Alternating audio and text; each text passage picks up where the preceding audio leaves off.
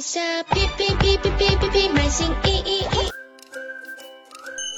Hello，大家好，我是虾虾。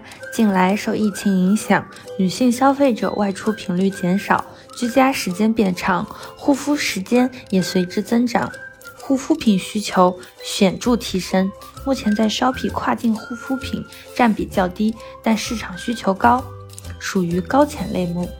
东南亚地区炎热，当地人常年经受强烈的日晒，长时间暴露在阳光下，年轻女性会有皮肤不够白和毛孔粗大的苦恼。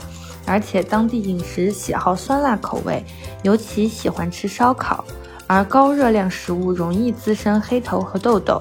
同时，近年来东南亚受韩流 K-pop 影响，喜欢韩国偶像以及韩国文化，追求白皙且光滑的皮肤。这些地理环境和生活习惯都会对东南亚消费者在选购护肤品上产生影响。在进行皮肤护理时，东南亚消费者会重点关注精华、面霜、护肤工具和面膜，比如眼膜、黑头贴、痘痘贴等。感谢您的收听，我们下期再见。